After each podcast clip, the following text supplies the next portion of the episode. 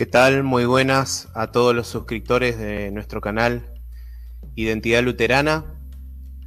Eh, le damos la bienvenida en esta tarde a cada uno de ustedes que nos siguen en esta página y bueno, hoy cerramos con el ciclo de charlas sobre la reforma luterana y en esta oportunidad, bueno, vamos a, tener una, una charla acá con el catequista Cristian Curia, que bueno, es profesor mío en el Instituto Superior Docente Pedro Goyena y tengo el honor de tenerlo hoy acá, bueno, eh, compartiendo con nosotros un poco también, ¿no? De, esta nueva perspectiva eh, que tiene la Iglesia Católica con respecto a el luteranismo y bueno, a lo que fue la reforma protestante.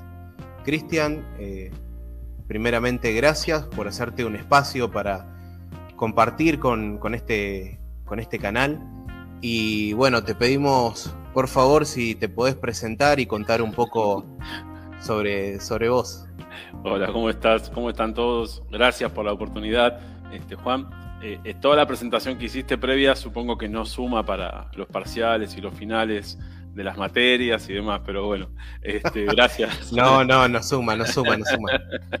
bueno, no, Cristian, Cristian Curia, eh, catequista, profesor un poco en historia y en ciencias sagradas, autor de algunos libros que bueno, tengo el gusto de, poder escribir y compartirlos. Eh, si me, me tengo que definir, intento ser un discípulo de Jesús, siguiendo un poco las inspiraciones que, en algunos referentes en mi vida han inspirado este seguimiento, ¿no? entre ellos, eh, para nosotros, para mí, sobre todo el padre Fran de Vos, que fue un catequeta belga que trabajó acá en Argentina durante 50 años y que es como un poco el referente en, mi vida de fe como para seguir a Jesús. Y bueno, en base a eso, ahí estamos compartiendo la fe desde este lado. Bueno, muy bien, gracias Cristian. No, de nada. Eh, bueno, hemos preparado una, serie de, preguntas, ¿sí? No, no son en sentido, eh, digamos, para, guiarnos más o, más o, menos de cómo va a ser la charla, ¿no? Sí. Y, bueno, eh, con la que primero que quería empezar es, bueno, los últimos tres papas, bueno, y algunos teólogos y bueno, y, historiadores católicos, bueno, han elogiado a Lutero, ¿no? Y, pero bien también en el pasado, bueno, algunos han hablado de que Lutero es un personaje despreciable, un hereje y demás cuestiones, ¿no? Eh, ¿Cuál es hoy en día la postura católica en cuanto a la opinión de Lutero? O sea, ¿fue de influencia el Concilio Vaticano II en este nuevo cambio de visión? Eh, sí, ahí hay, un poco de, lo siguiente, ¿no? Vos hablás de los tres últimos papas y yo me, remonto a hace como seis papas atrás más o menos, que es Juan 23 el Papa llamado el Papa Bueno, quien tuvo la valentía, la osadía cristiana de convocar a un concilio, a un concilio en la iglesia, siendo con una característica muy particular.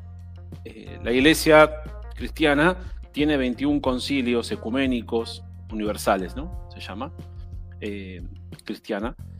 De todos, por lo general, la mayoría fueron este, en contra de o defendiendo la fe, ¿no? en contra de herejías o en contra de situaciones disciplinarias. En cambio, el Concilio Vaticano II, que es el que mencionabas, fue un concilio que se convocó para que la Iglesia se reflexionara a sí misma y pudiera decir, Iglesia, ¿qué decís de vos misma al mundo de hoy?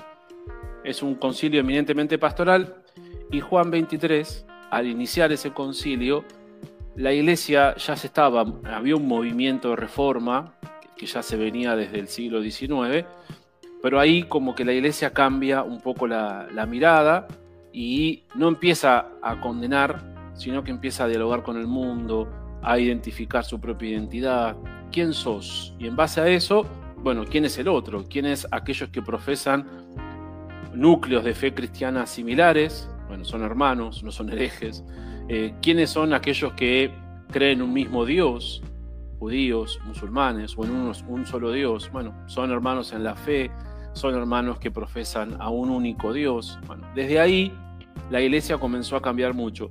El Papa bisagra fue Juan, Juan 23. Después Pablo VI, que aportó mucho también con el abrazo de Atenágoras, ¿no? el Papa, eh, el patriarca de Constantinopla, que estábamos excomulgados desde el siglo X, eh, primero. Eh, y ahí hay como una, una tendencia esta de la iglesia que empieza a dialogar, a, entrar en comunión, a encontrar vínculos, encuentros.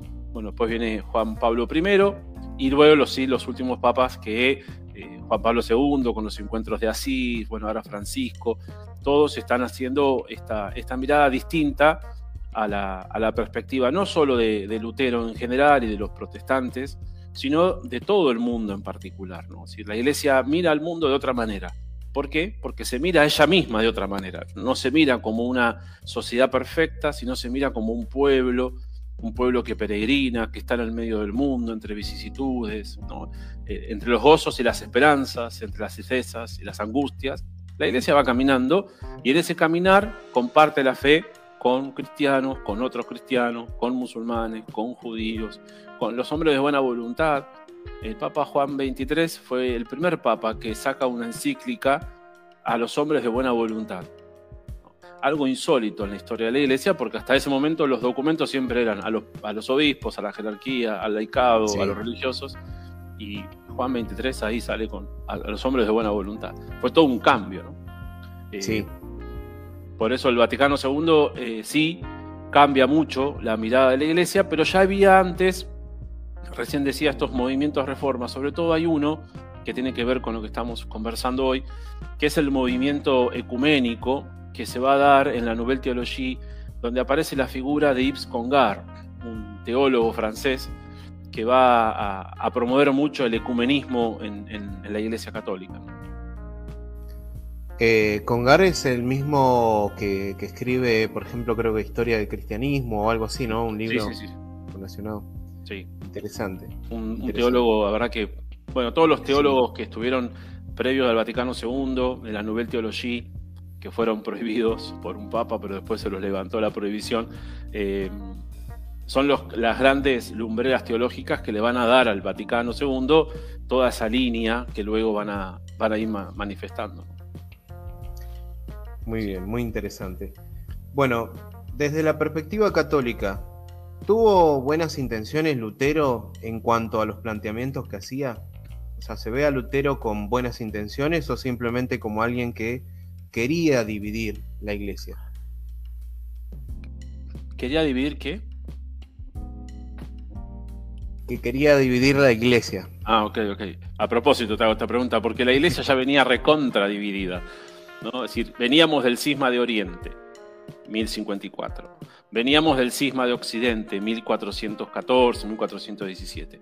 Veníamos del destierro de Aviñón, veníamos de tres papas a la vez, veníamos de una iglesia que estaba dividida absolutamente en, siglos. Yo, yo, personalmente no le atribuiría malas intenciones, como diría Tomás de Aquino, ahí ya es mi problema, estoy prejuzgando a alguien, pero eh, no le atribuiría malas intenciones. De hecho, me parece que la propuesta que hace Lutero en particular es reformar a la iglesia en su esencia, dado que el contexto, quizás me estoy adelantando en las preguntas, ¿no? El contexto en el que Lutero va a hacer estos reclamos es un contexto en que la iglesia no estaba muy fiel al Evangelio. Entonces ahí había que volver un poco a, a, estos orígenes de, la fe cristiana.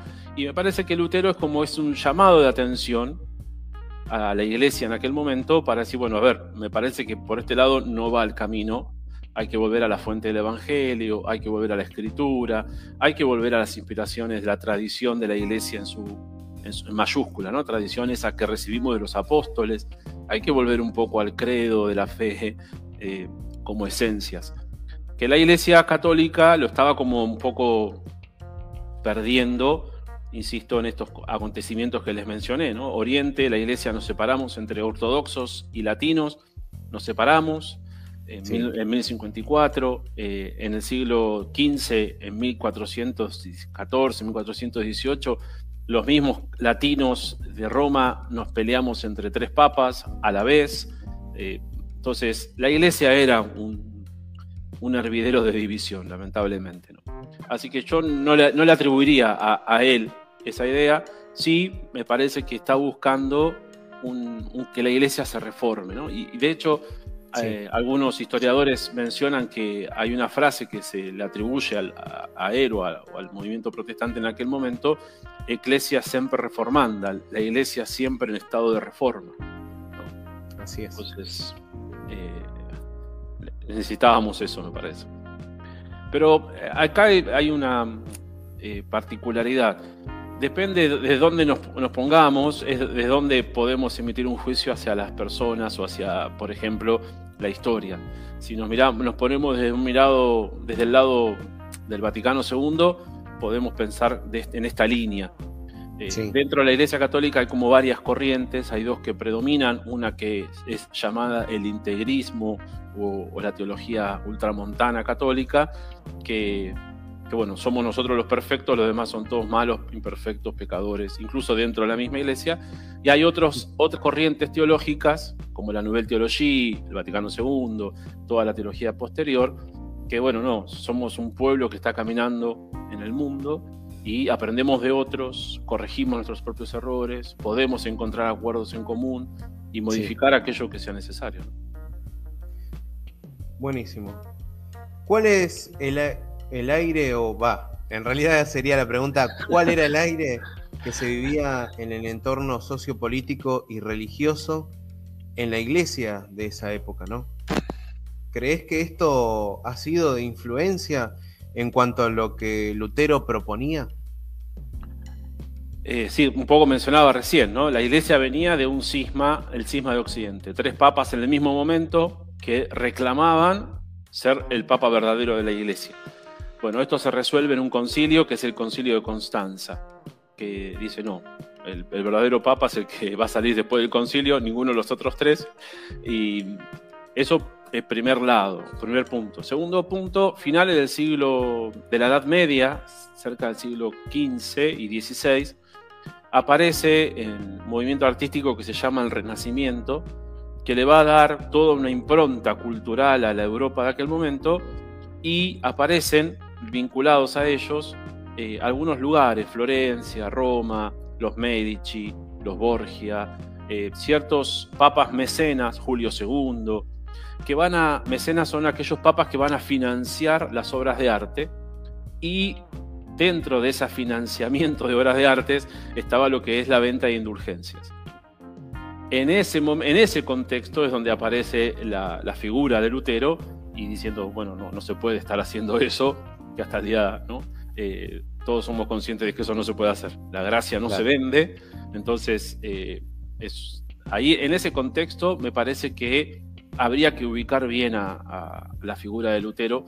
Bueno, ustedes, los luteranos, seguramente lo tienen un poco más claro que todos nosotros, los católicos latinos, eh, con rito romano, mejor dicho.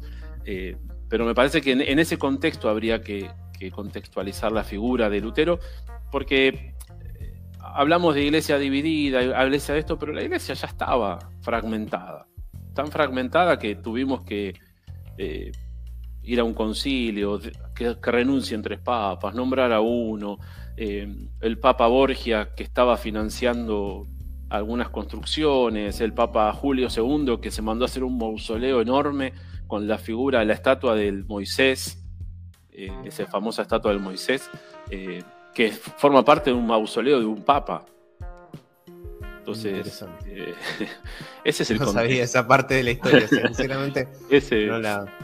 Y bueno, a, financiar eso era vender indulgencias, cobrar algunos impuestos de traslado entre territorios. Entonces todo ese contexto en el, que, en el cual los creyentes cristianos habíamos eh, como perdido el rumbo para que estábamos en el mundo, eh, ahí es donde aparecen todos estos reclamos de reforma. Dentro de la iglesia había un montón. Lutero formaba parte de la iglesia, de la iglesia católica. Era, eh, era, es agustino, formaba parte del clero eh, cristiano. Eh, entonces, no, en ese contexto me parece que ahí es donde tenemos que poner un poco el acento para entender de por qué las personas reclaman lo que reclamaban. Muy bien. Se dice de la historia en dos versiones, ¿no? Siempre se hablan dos, dos versiones así, ¿no? De que, bueno, Lutero clavó las 95 tesis en lo que fue la iglesia de, Wittenberg, y otros dicen que, bueno, solo lo envió al obispo de Manguncia, ¿no? También el texto original de las 95 tesis, bueno, fueron escritas en latín, y bueno, luego fue, fue traducida por algunos estudiantes, dice la historia, otros dicen que, que tal vez fue algunos entusiastas que ha leído, han leído, ¿no? Em, entonces, o sea, ¿cómo es esto visto por la Iglesia Católica? O sea, en, la historia, ¿cómo eh, realmente ustedes lo ven de la misma forma? ¿Cuál de, ¿Cuál de las dos formas sería la correcta en verlo? ¿El, envío de la carta al obispo de Manguncia o como que Lutero clavó las 95 tesis eh, me inclino por la segunda, ¿no? De, estas tesis, de clavar estas tesis. Pero mm, eh, no es que la hizo así como, digo, no es que lo hace como una forma de, reproche y, no, no dialogó, sino que fue un diálogo profundo que él fue haciendo, unos reclamos, unas conversaciones, y en un momento determinado las, las hace públicas y las comparte con, con la sociedad. ¿no? Me inclinaría por ese lado. qué pregunta. Acá tenemos una pregunta. Dice, ¿qué concepto de iglesia tenía Lutero? La misma que la iglesia tenía en ese entonces. Una santa, católica y apostólica. Sí, totalmente. el credo, el credo niceno constantinopolitano forma parte del credo luterano y cristiano católico. Claro. En el luterano, cristiano de, católico es el mismo. De hecho, en el libro de Concordia se encuentra el credo apostólico también. Claro. Sí, es verdad. Sí. De hecho, eh, bueno, Lutero no, negó el credo niceno constantinopolitano ni el credo apostólico. La fe de la iglesia no la negó.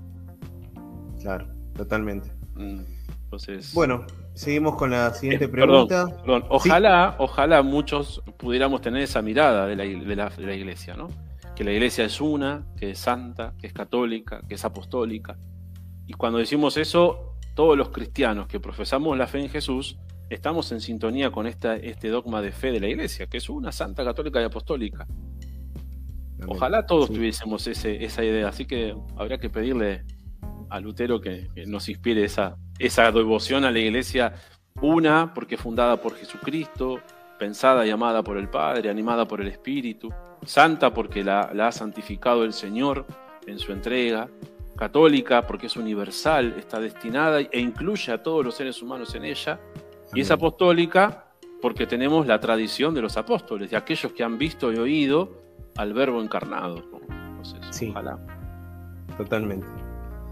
Eh, bueno, a Lutero en la primera bula papal se le pide bueno, que se arrepienta de 45 de esas 95 tesis, ¿no? Le habrían dicho como que estaba errado en, esas tesis, ¿no?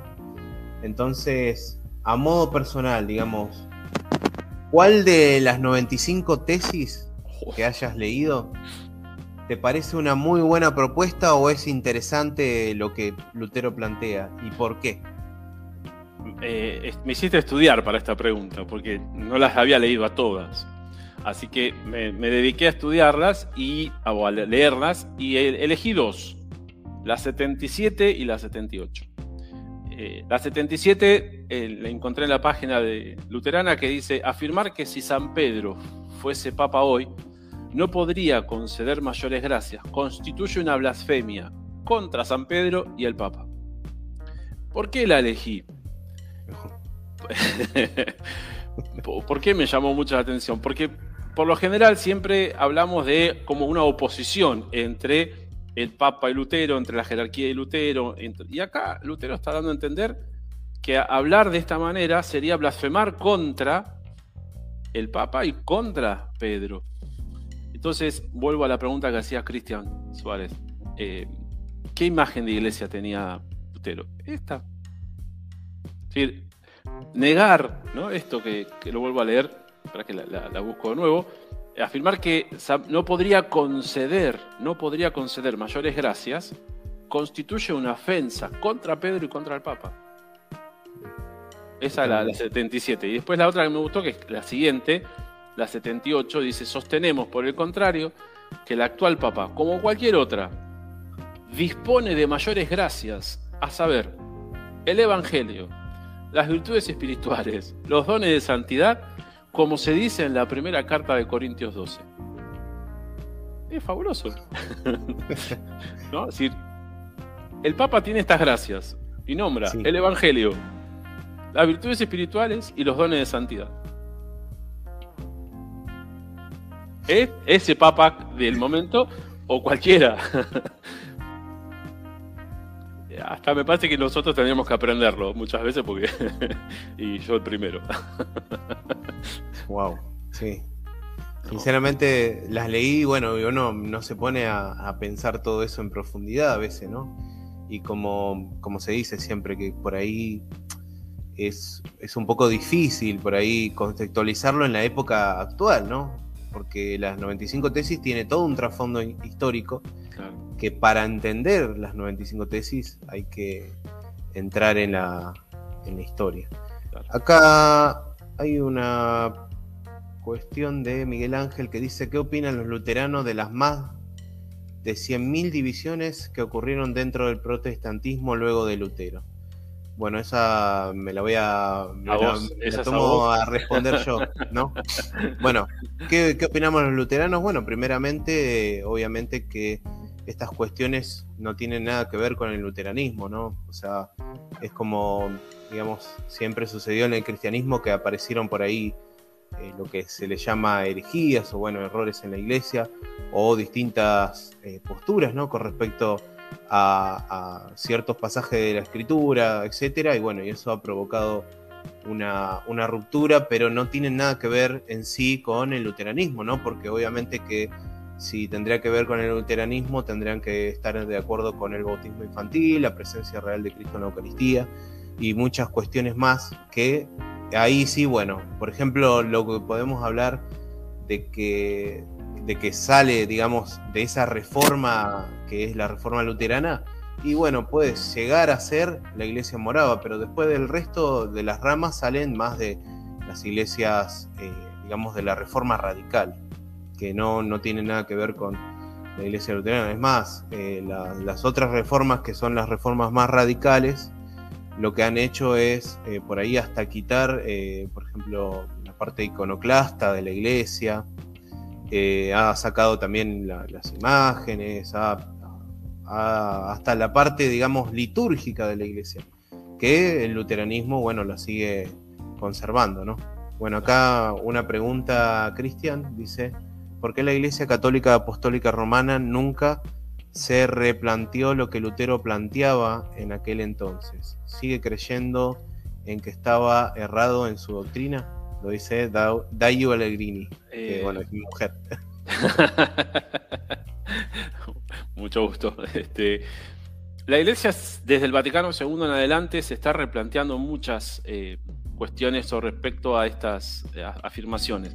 Hay como un eh, la iglesia se está replanteando esto que decíamos y eh, de hecho hay muchos teólogos, eh, el año pasado, por, el año pasado, ¿no? Por los 500 años o el 17, no me acuerdo si fue en los 500 años que pidieron al Papa levantar la excomunión. y hay, hay un, replanteo de decir, no, tan errado no estaba. Hay un, incluso hay un libro que, que es de Hans Kuhn, que es el cristianismo, se llama el libro, donde él, menciona todos los aciertos que había en ese concepto, en las propuestas que tenía Lutero y que perduran hoy en la iglesia latina, de rito latino. ¿no? Esta centralidad en el Evangelio fue inspiración de Lutero. La iglesia lo, le costó mucho tiempo tomarlo, lo vuelve a tomar con el movimiento bíblico en el siglo, principio del siglo XX lo toma después el Concilio Vaticano II con la Dei Verbum, que la revelación, la palabra de Dios, el Nuevo Testamento, el Evangelio como lugar central del anuncio del reino de Dios. Y ahí recién en la iglesia aparece, eh, se empieza como a empapar, a, embeber de todo lo que es la escritura, ¿no? de hecho, durante mucho tiempo estuvo como prohibida a, los laicos, solamente el clero podía leer e interpretar. Y a partir del Vaticano II, como mojón, ¿no? Ya había antes, pero como mojón histórico, eh, la Biblia parece estar en manos de todos los laicos, hay eh, estudios bíblicos, hay centros de formación bíblica, que hasta ese momento no teníamos. Y todo eso es gracias a este proceso histórico que se fue dando y que la iglesia se fue replanteando esto. Y para responder así puntualmente, sí. Eh, hay, hay un movimiento de, de, rever las posturas de la iglesia con respecto a las afirmaciones luteranas, a Lutero en particular, y, hay, de hecho, hay eh, definiciones y afirmaciones conjuntas, tanto sea de la iglesia eh, latina con rito romano como de la iglesia luterana, hay este, afirmaciones en conjunto donde ponen puntos en común. Acá Belén dice, pregunta, ¿existía con Lutero la libertad de culto? No, ¿A qué se refiere con...? Supongo que, querrá decir si existía ya la, Porque dice una pregunta, ¿en la época de Lutero ya existía la libertad de culto? Vuelvo a preguntar de nuevo. Sí. No sé si se refiere a la libertad de culto en los estados. Eh, eh, en ese momento no existían, eh, empezaban a surgir los estados nacionales, pero los reinos, eh, de hecho, de ahí aparece también el nombre de denominación protestantes, los reinos tenían que tener la fe de su rey. entonces, no había tanta libertad en los que eran los estados, los feudos y demás. Después, cuando aparece ya en el siglo XVIII las corrientes más del liberalismo político, la Revolución Francesa, todo lo que es la, las revoluciones atlánticas, ahí sí va a comenzar a aparecer la libertad de culto separándolo del Estado, ¿eh? si es lo que pregunta Belén. Sí, me parece que viene por ese lado apuntando la, pregunta. Bueno, eh, viendo el contexto histórico ¿no? de lo que sucedía. Una, aclaración: libertad de culto tenemos todos. Es decir, desde, desde la primera eh, Eucaristía celebrada como comunidad de fe allá en el cenáculo, hasta el día de hoy tenemos libertad de culto, libertad, eh, eh, libertad de profesar nuestra fe y celebrar nuestro culto de manera... Durante mucho tiempo fuimos perseguidos, todos los cristianos, y también hoy lo somos, pero tenemos libertad para hacerlo. Acá comenta Parmenas Discontinuos, sí. cuyos rigio eh, cuyos religios, sí, exactamente. Tiene que ver con eso, sí. Exacto. Perfecto. Gracias. Acá dice Harley Ponce, muy buena pregunta. Y acá preguntan eh, Jacob Valenzuela, ¿cuál es el significado de mantener a Cristo crucificado en la cruz hoy en día? Que se ve en algunas iglesias luteranas. Gracias, saludos de Chile. Bueno, esto lo podemos contestar entre los dos, creo que los dos vemos lo, mismo.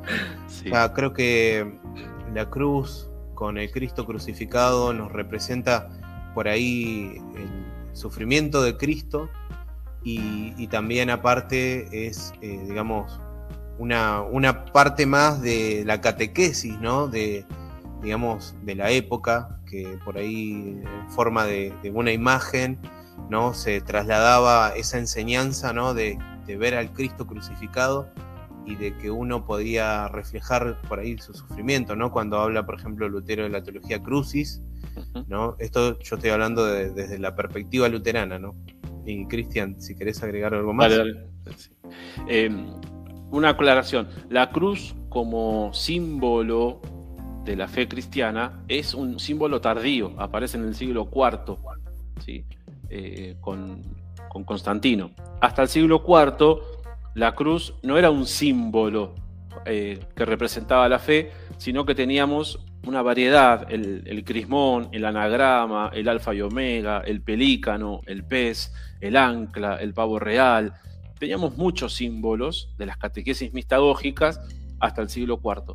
En el siglo IV se empieza como a imponer el único signo, que es el signo de la cruz, como signo externo visible.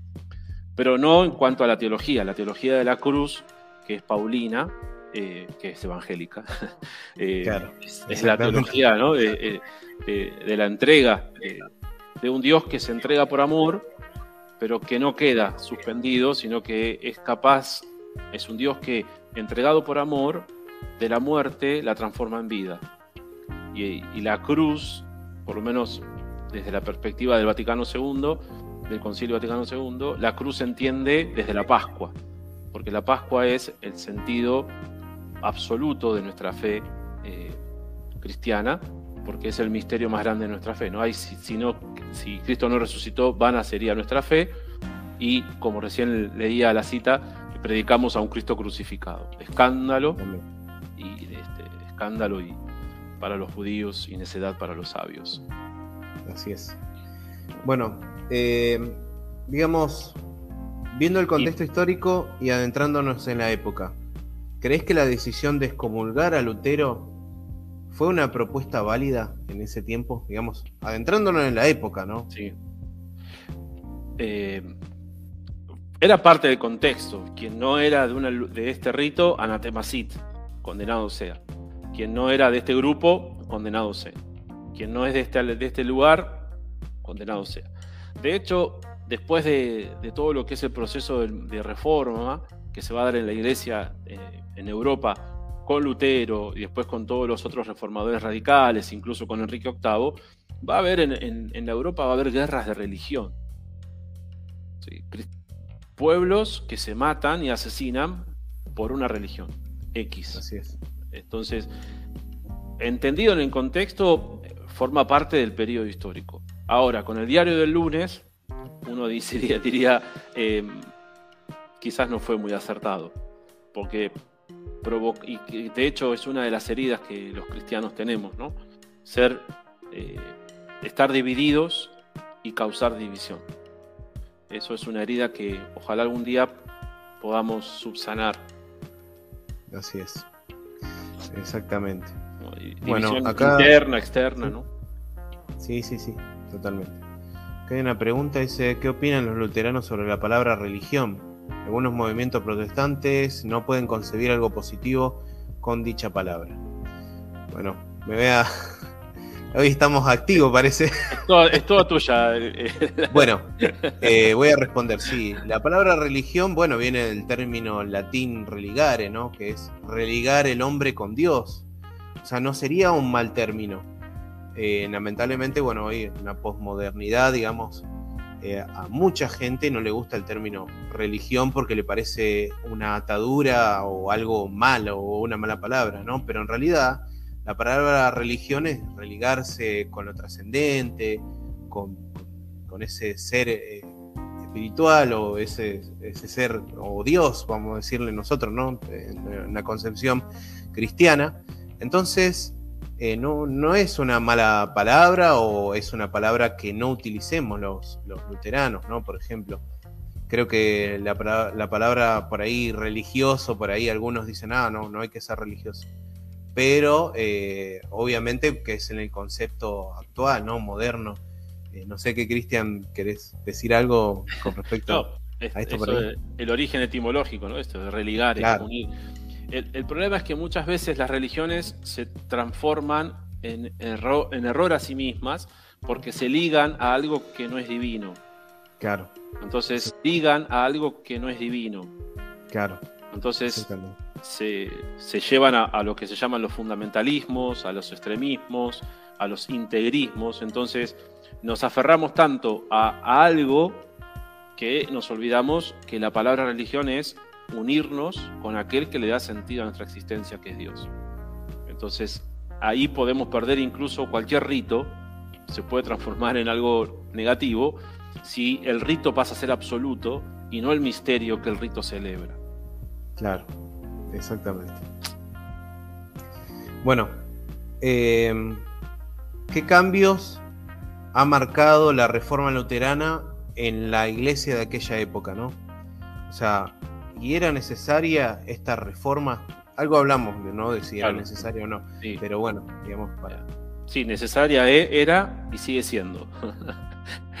Cuando nos apoltronamos en una cuestión, ya ahí hay que repensar un poquito en qué estamos. La iglesia necesita siempre reformarse porque el Evangelio constantemente nos llama a estar, como dice, decía un obispo acá en Argentina, eh, un oído en el pueblo y un oído en el Evangelio. Entonces, si, si se está fiel a Dios y fiel al hombre, al estilo Fran de Vos, atento a esos signos de los tiempos, necesitamos constantemente reformar. Ahora, el tema es qué entendemos por reforma.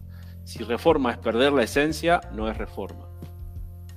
Entonces, la reforma significa, bueno, a ver, ¿cómo volvemos a esta ad, fontes, decía Juan 23, ¿no? Este ayornamiento, ir a las fuentes. Desde las fuentes, volver al, hoy. Y desde este hoy, actualizarlo, necesitamos, bueno, esto lo podemos dejar por un costado en un tiempito, esto no, esto es medular, esto no podemos dejar de anunciar, que Jesús es y será el Señor de la historia, esto no podemos dejar de anunciar. La reforma era necesaria por todo el contexto que ya mencionamos y lo sigue siendo hoy también. Hoy también necesitamos seguir siendo una iglesia católica, una santa católica y apostólica que está en constante reforma y diálogo. No sé si... Bueno, eh, sí, ibas a decir algo justo. Bueno. ah, bueno, vemos que con el Concilio Vaticano II ¿no? se han hecho cambios relevantes en cuanto a la liturgia y bueno y, demás eh, cuestiones, ¿no? ¿Cuáles fueron las que considerás que, bueno Lutero estaría hoy en acuerdo?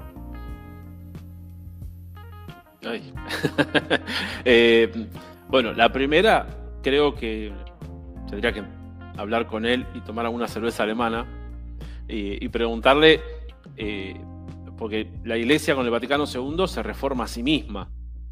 Entonces, Lutero buscaba una reforma de la iglesia a sí misma, entonces ahí podemos empezar a, entrar en, diálogo eh, haciendo como una especie de, teatralización entre Lutero y nosotros, podríamos llegar a preguntarle eso.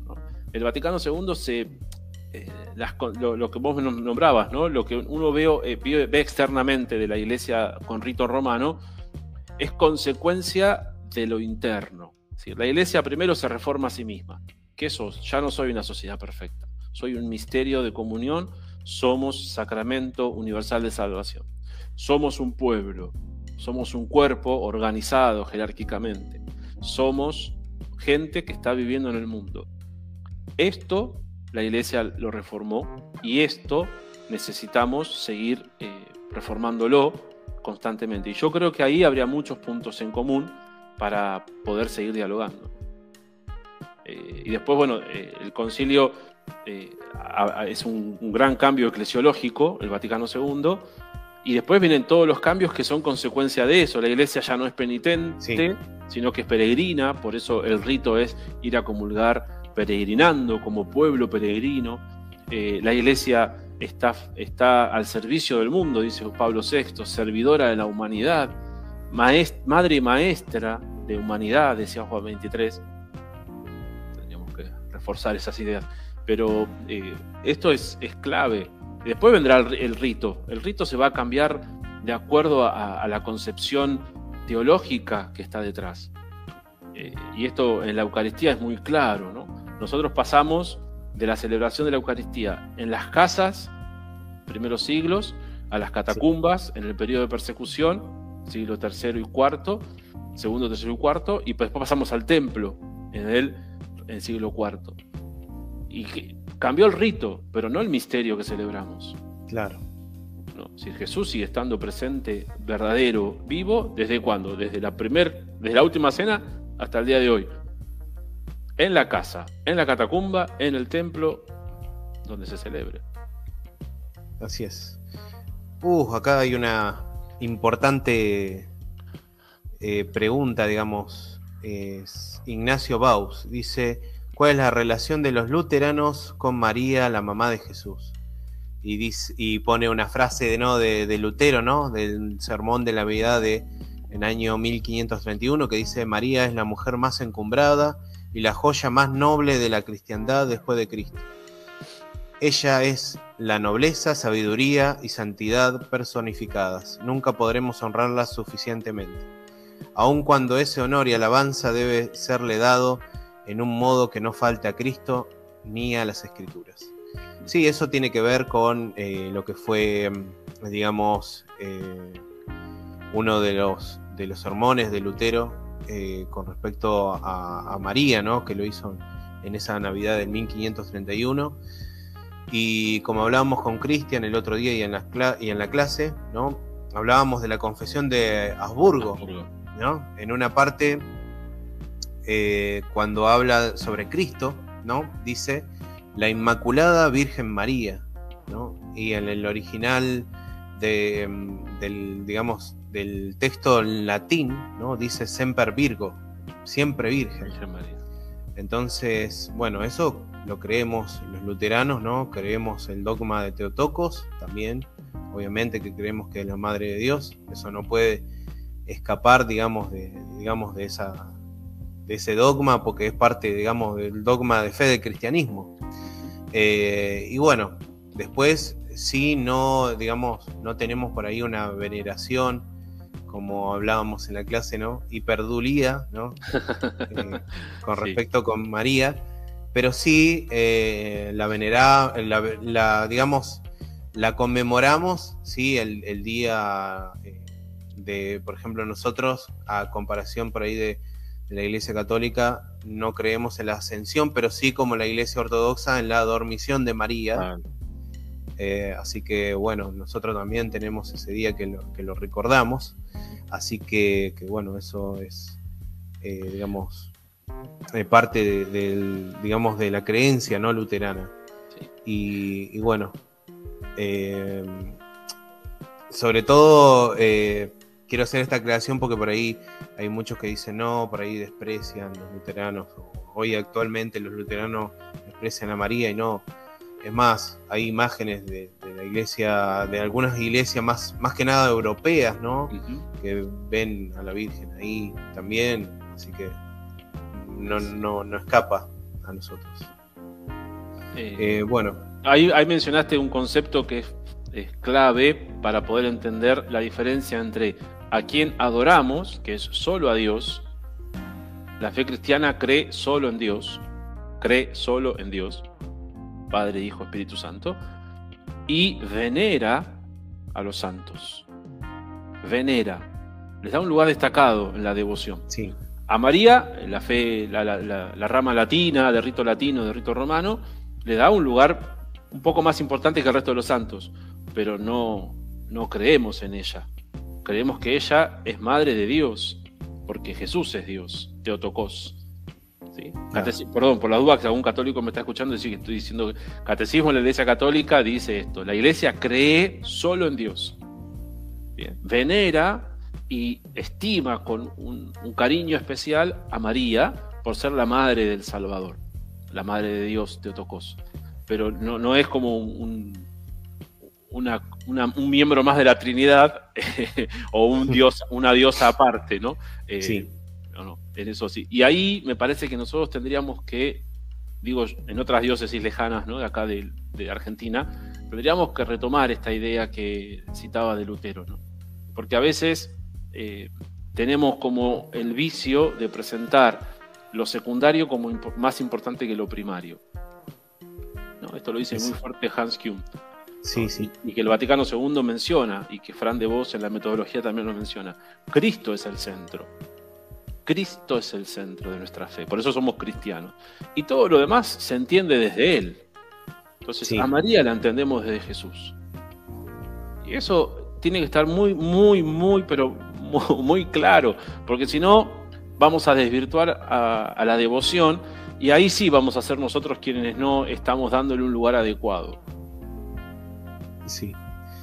Eh, Ignacio, para terminar con, tu pregunta, yo te diría que eh, podés también saber un poquito más eh, sobre ese punto, bueno, viendo la confesión de Augsburgo en el, en, el, capítulo que habla sobre Jesucristo, que si no me equivoco es el tercer, el tercer capítulo, y por último podrías también dirigirte a lo que es el Magnificant de Lutero. ¿Sí? que es un comentario de Lutero hacia el Magnificant, muy hermoso, muy hermoso, que es más, creo que a, muchos católicos le ha gustado y lo siguen, lo siguen leyendo. Lo siguen leyendo. Bien. Eh, por último, creo que nos quedaría una, una reflexión, ¿no? A, todos en general. ¿cómo podemos entender, bueno, todo esto lo que sucedió históricamente y cómo podemos enriquecernos todos de, esta, cuestión de lo que fue la reforma luterana y de toda la situación actual, ¿no? Que vivimos también con otra mirada. Eh, sí. retomaría las ideas que, que hablan los teólogos de la Nouvelle Theologie, que es volver a la idea de un Dios Padre. Un Dios Abba e Ima, papá, mamá, papi, papito. Yo sé que esta idea mucho no te cierra, pero este, con entrañas de misericordia, rajamín. Este, pero volver a eso, ¿por qué? Porque esto implica que el otro es mi hermano. ¿Quién es el otro? El que tiene un rito distinto, el que tiene una mirada distinta de una, perspectiva de fe, el que tiene otra religión, X. Cristianos tenemos una misma religión, pero los que tienen otra religión, musulmanes, judíos, es hermano. Entonces, el otro es un hermano. Pero si no está Dios en el centro, Padre, Hijo, Espíritu, como ese Padre fiel, lleno de ternura, que busca nuestra salvación, el otro se transforma en un enemigo. Y cuando el otro se transforma en un enemigo, estamos repitiendo los errores de todos estos siglos que venimos hablando, desde el siglo IX hasta el siglo XVI y todo lo que vino después con la guerra de religión. El otro es mi enemigo, por lo tanto tengo que aniquilarlo, tengo que ganarle. Si ellos tienen 10 personas en el templo, yo tengo que tener 20, entonces soy más. entonces ahí, ahí le perdimos, perdimos la esencia de la fe cristiana. Porque la fe cristiana no es masa, es levadura. No está peleando si somos 10 o 20 más en un lado o en el otro. Estamos, estamos buscando que el reino se haga, se dé a luz, como dice Kairuga, mayéutica, se dé a luz en este mundo en el que estamos. Y me parece que eso sería como algo que necesitamos retomar. Necesitamos retomar mucho. Lamentablemente, a veces se han como reimpuesto algunas eclesiologías, dice el documento de Aparecida en la de acá de, América Latina, dice que se han reimpuestos, reimpuesto teologías que no son del Vaticano II, donde eh, esto vuelve a estar, ¿no? El otro es un enemigo, el otro es un adversario, el otro es quien atenta contra nosotros. Y me parece que eso no, ayuda, y ahí tendríamos que dejarlo de lado y, pues, y volver a esto de el otro es, es mi hermano, el otro está en búsqueda, estamos en búsqueda, nosotros no tenemos toda la, verdad, subsiste, dice el Vaticano II, pero estamos en diálogo y en búsqueda de esa verdad. Y para eso, eh, si, Dios no es el centro, nos ponemos nosotros y ahí es donde comienzan las, este, los choques. Bueno, muy bien. Eh, bueno, Cristian, para cerrar, ¿no? Lo último. Vamos a alargar el chivito acá. Oh. bueno. A la poniendo eh, las brasas. Sí, contanos un poquito eh, qué libros escribiste y, por ejemplo, en qué editorial pueden, pueden conseguirlo para saber más o menos eh, a qué librerías pueden dirigirse, ¿no? Sí. El primer libro se llama En torno a la mesa. El que, hablo o, tratamos de reflexionar ahí sobre la Eucaristía desde la vida cotidiana. Eh, está en editorial claretiana o todos los que trabajan con editorial claretiana. El segundo se llama Un poco de aire fresco sobre la espiritualidad del catequista, salió en aquel momento, pero en realidad es la, espiritualidad cristiana para el catequista. Desde una frase de Juan 23, cuando convoca al concilio dice, hay que dejar que el aire fresco ingrese a la iglesia. Nos olvidamos de ese detalle, ¿no? Juan 23 está diciendo el aire fresco está afuera, no está dentro, pero bueno, paréntesis. También, también por claretiana, ¿no? Eh, el tercero se llama Te Creo, una propuesta pastoral desde Jesús, eh, también en Claretiana. El cuarto, eh, La vida nos da señales, con gerundios desde la vida, que está en la editorial PPC. Y en breve, en poquito, ahí pregunta Marcela Brandán, ¿para cuándo el nuevo libro? En breve, en breve, estamos demorados, pero en breve sale un nuevo libro que se llama Una aventura maravillosa sobre la santidad sobre cómo somos santos desde el Dios que nos hace santos y, desde lo cotidiano. Y anticipo, un anticipo más, ¿puedo?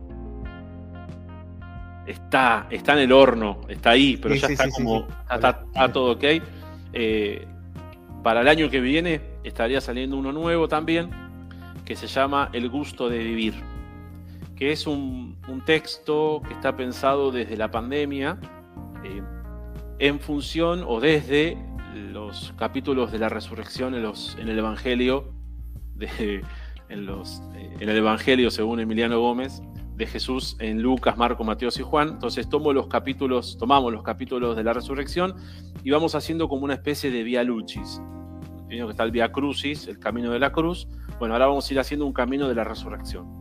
Y cada, cada eh, estación, cada capítulo, cada momento, parte de la vida, propone una buena noticia e invita a una respuesta. Eso está ahí como a, a punto.